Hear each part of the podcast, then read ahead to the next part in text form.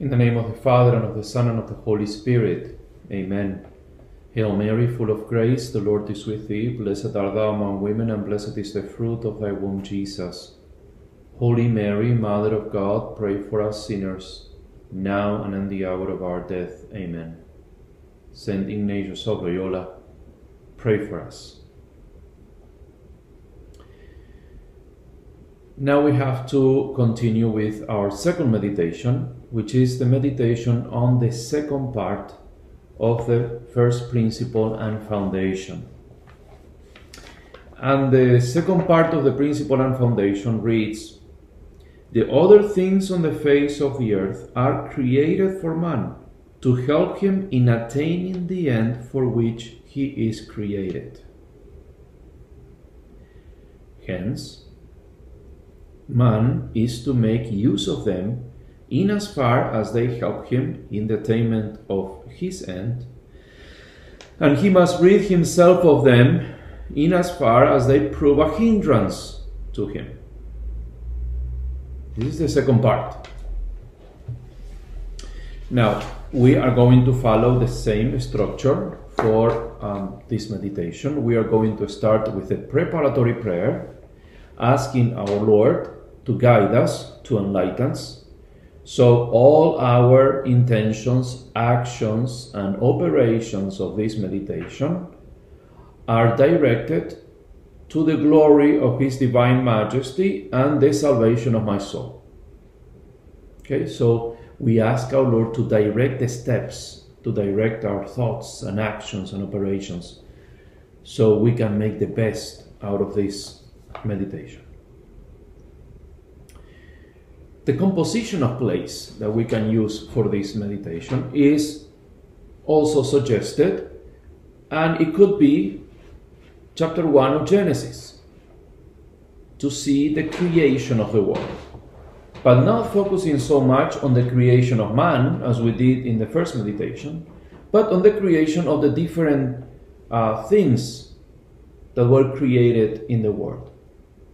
So we can see uh, God creating the heavens, the stars, the sun, and everything that is in heaven, and then creating, you know, earth and the different continents and the different bodies of water, trees, plants, animals, and above all, to picture that scene of the book of Genesis when God makes all the creatures, all the animals that He created, pass before man to name them, to give them a name.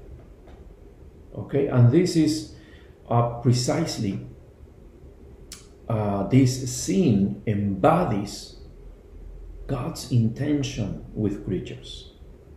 He makes them pass before man, and man puts a name, gives them a name, because they are created for Him.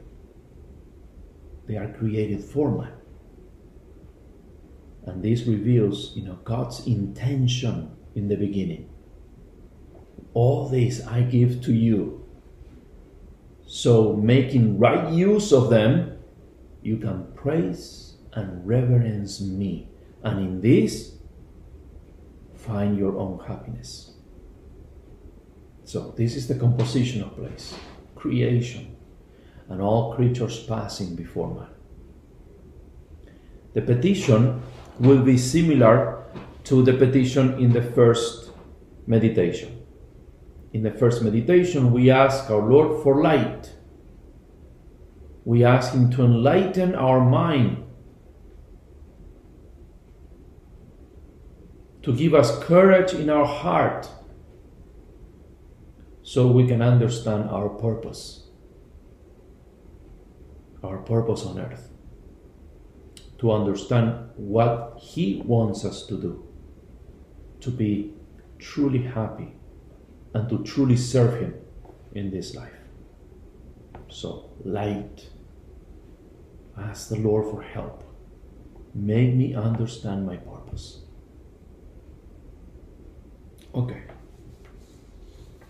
Now, the points for this uh, meditation, what, what we can focus on, uh, what our meditation, you know, could be. Now, we all know that in the first meditation, and now you will see a slide on, on, on the screen. Uh, in the first meditation, we saw who God really is um, and who we are. God is the creator, the all perfect, the all powerful. We are his creatures, imperfect. Okay?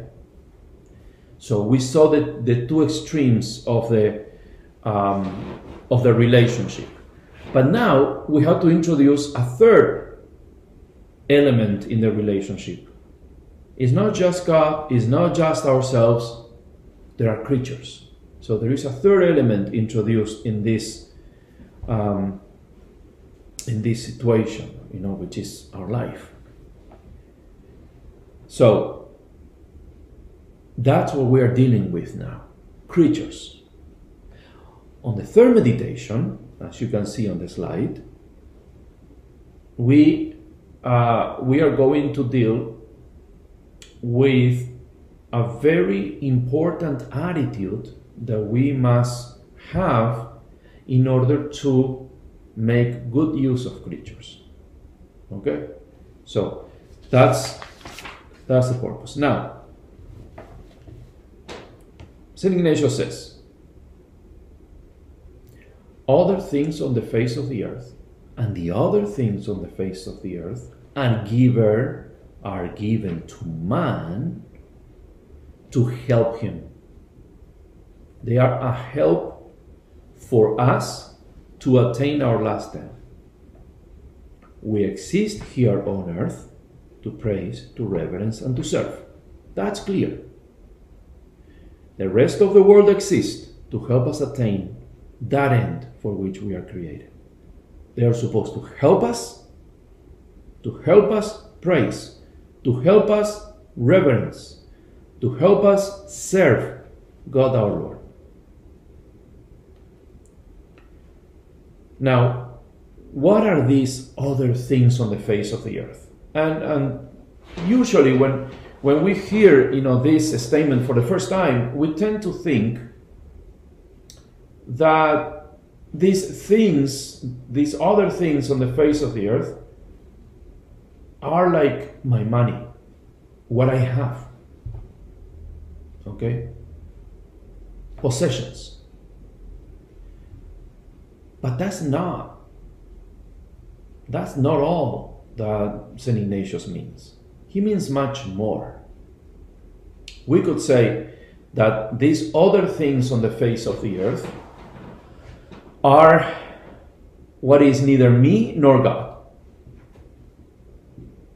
So everything else. And if you want to, you know, some, some examples, uh, they are everything which in any way enters or touches my life. Anything, anything which in any way enters or touches my life. So it could be persons, it could be places, things, such as you know my money, my possessions, mm, my job, or circumstances in life, like every pleasure or pain in my life, every any difficult situation, relationships, relationships with my with my children, with my friends, with my spouse, uh, with my community member, if, if you are a religious, my superiors, if you are a religious, my supervisor, my boss, relationships. Because relationships enter and touch my life. So they are a thing. They are one of these things that St. Ignatius talks about that are precisely supposed to help me in the attainment of my last end. Could be things that happen in my interior life. And when I say interior life, I mean I mean I mean it as opposed to physical life. So in my interior life, what happens in my heart, in my mind, thoughts, desires, every sight we see, every sound we hear, all are intended by God to give many graces leading me to heaven. Everything is a part of the loving providence of God for me. Of the loving providence of God for me. Now, just stop for a moment and think like, how often do I see reality as a part of God's loving providence for me.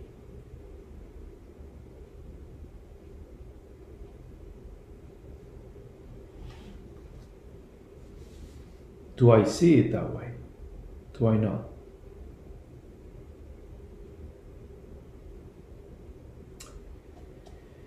The present moment is precisely the biggest treasure we receive from God every day.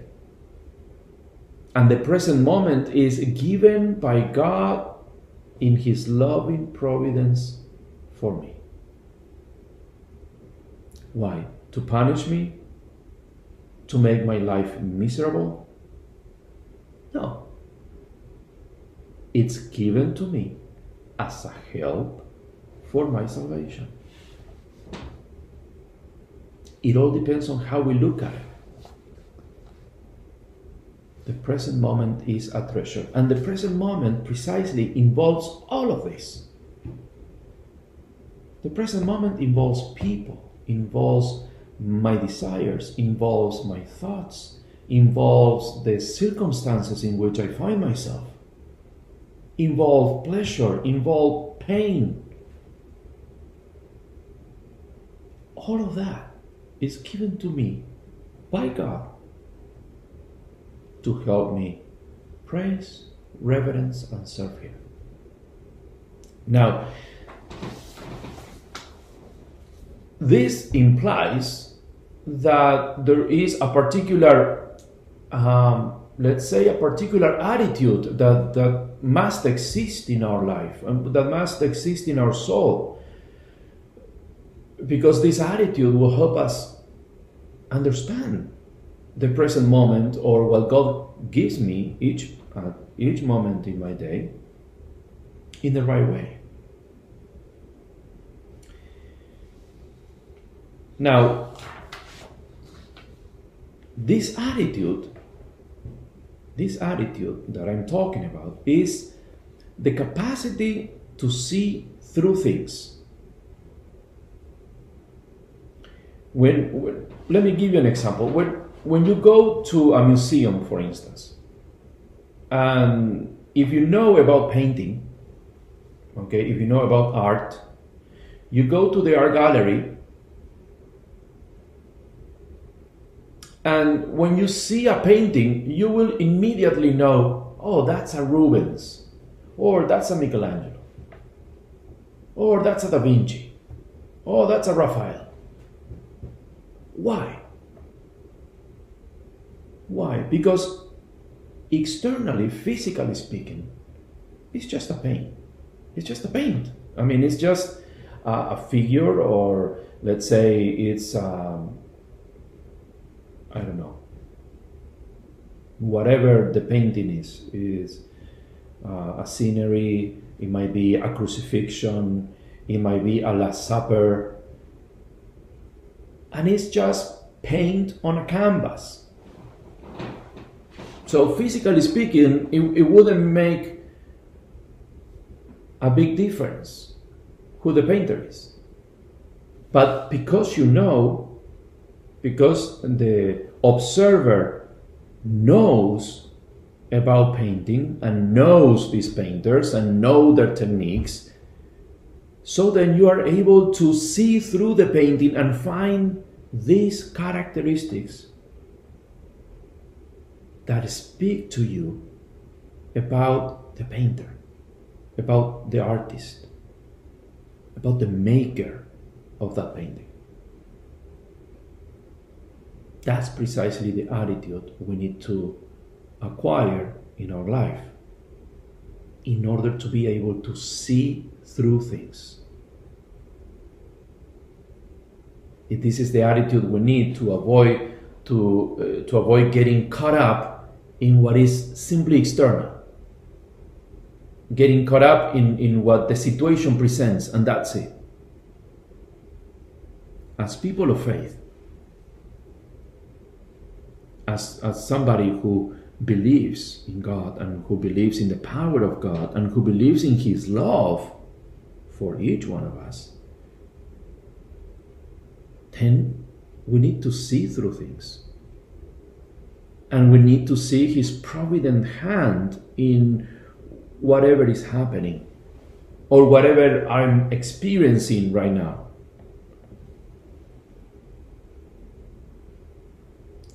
That's precisely what this meditation is all about. And that is why St. Ignatius, you know, invites us to meditate on these things. Because we are called to see through them and to find in them the provident and loving hand of God. Obviously, after original sin, it, it, it, has become harder for us to see through things. And and the and sin, you know, produce this um, let's say, this darkness in our hearts and in our minds, and now things, situations, people, circumstances lost their transparency. They are opaque. Because precisely our intellect and our heart have been darkened by sin. So, the whole purpose of this meditation is to regain this capacity to see through things. Fulton Sheen describes this, um, this reality by saying, before original sin, creation, creatures were stepping stones towards heaven, towards God. After original sin, they have become stumbling blocks on our way to God.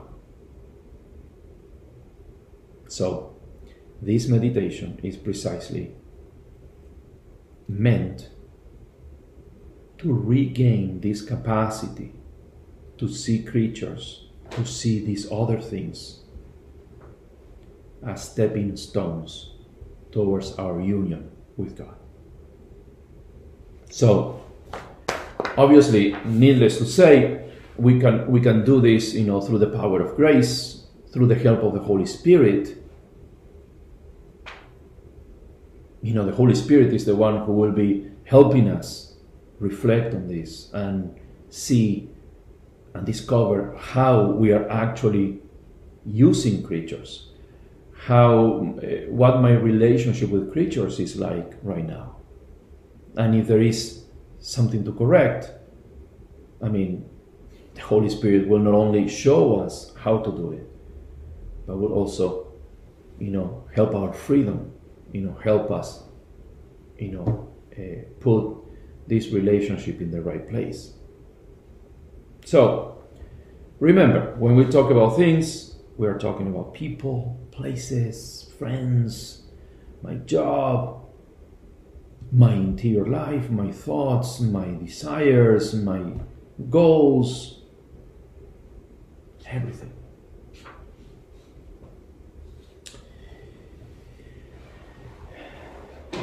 That means, this means that when we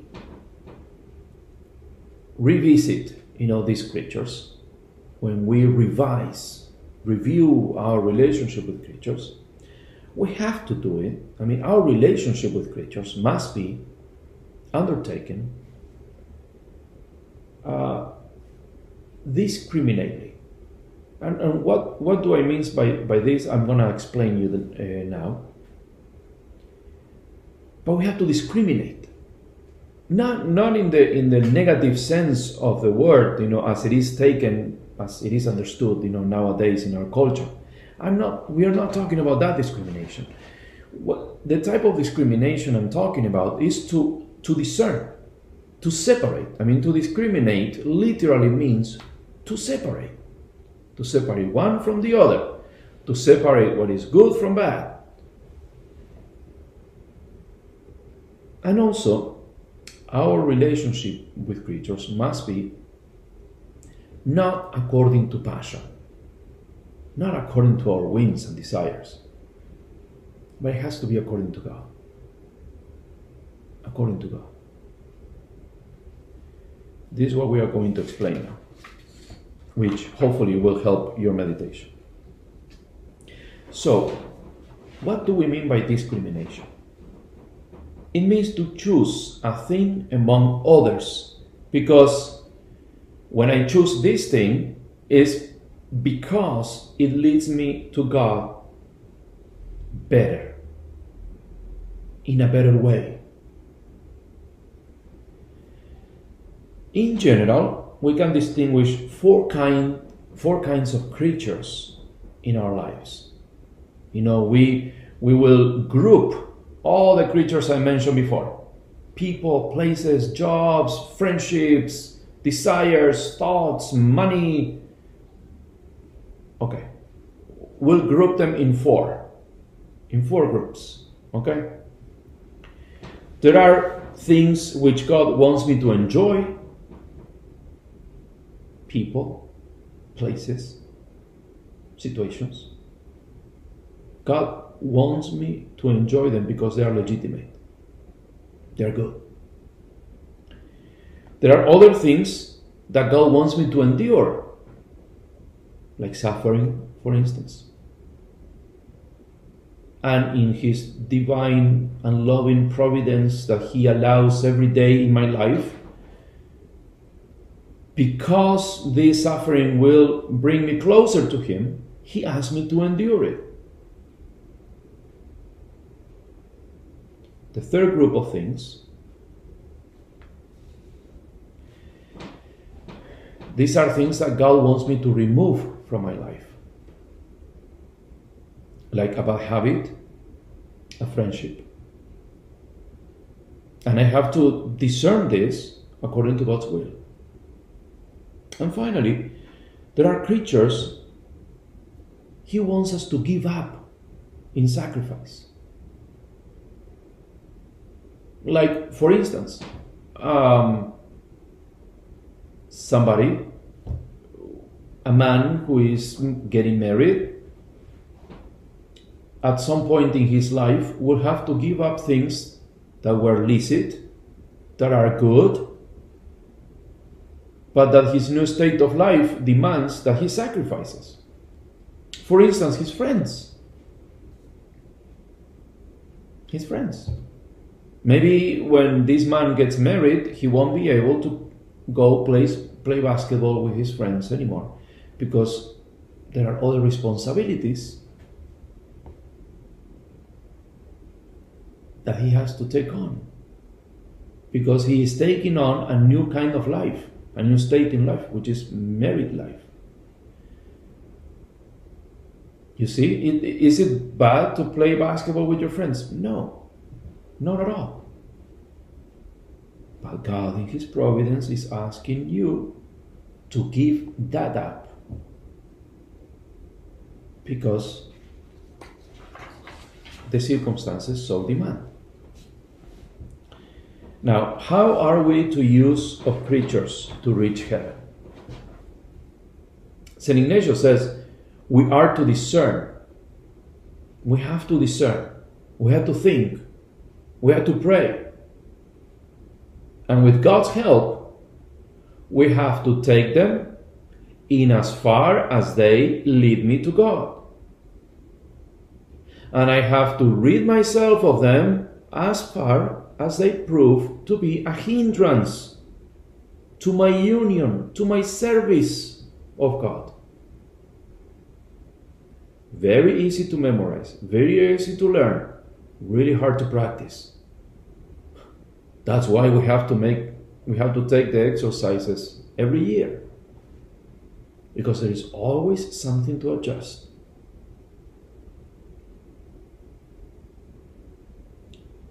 We can put it in a different way, in a more evangelical, in evangelical words, if you wish. Matthew 5, Matthew chapter 5, verse 29. If your eye causes you to sin, plug it out and throw it away. It is better that you lose one of your members than that your whole body be thrown into hell. And if your right hand causes you to sin, cut it off and throw it away. It is better that you lose one of your members than that your whole body goes into hell.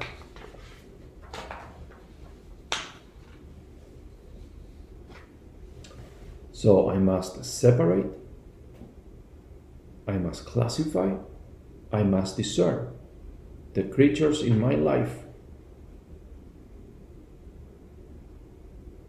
So we can ask ourselves what persons, places, and things does God want me to enjoy? That's part of the discernment. What persons, places, and things does God want me to suffer or endure? Because we usually flee from those. Our natural reaction to that is to flee from anything that causes us pain or suffering. But what about if in God's plan those are things that I have to endure?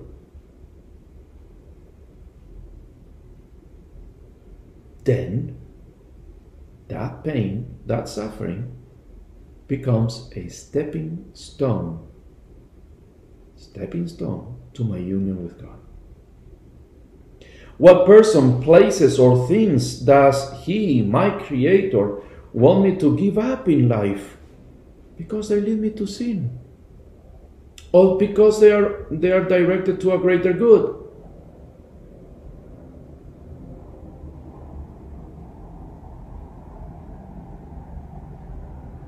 Those are the two reasons why God may ask me to give something up. One, because it's sinful, it's, it's, it's harmful for my spiritual life. And remember, it can be anything a thought, a friend, a situation, a job.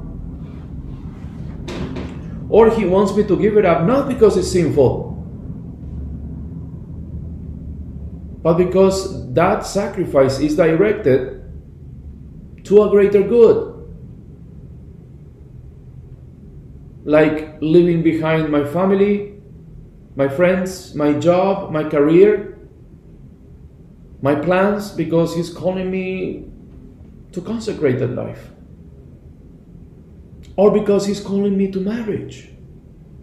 And I have to leave those things behind if I want to embrace that vocation.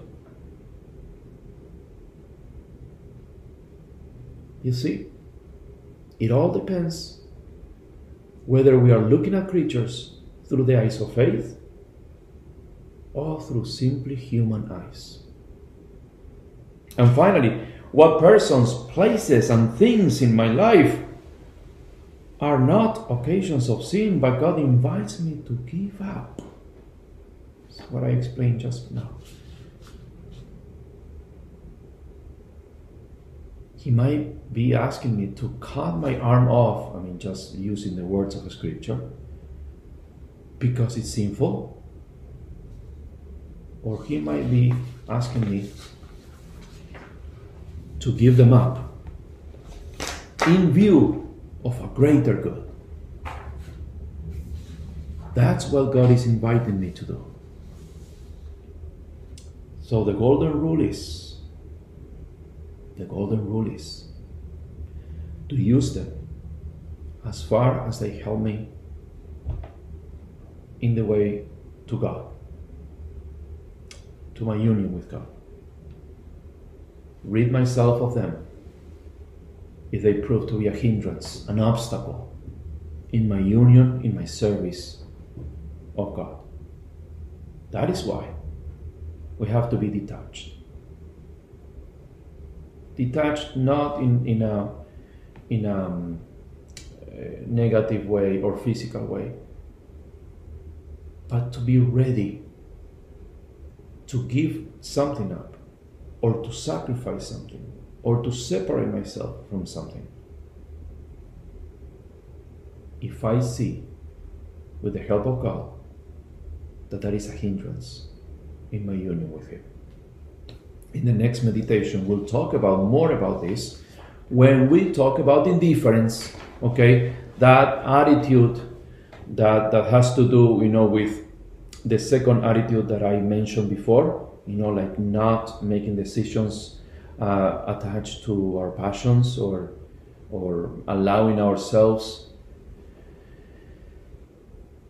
allowing ourselves to make decisions under the influence of passions or disorder uh, desires. Okay, but we will we'll talk more about that in the following meditation. Now, in our prayer, in our dealings with God, in our meditation, uh, we have to keep asking our Lord for light and courage. For light to see how I'm using creatures.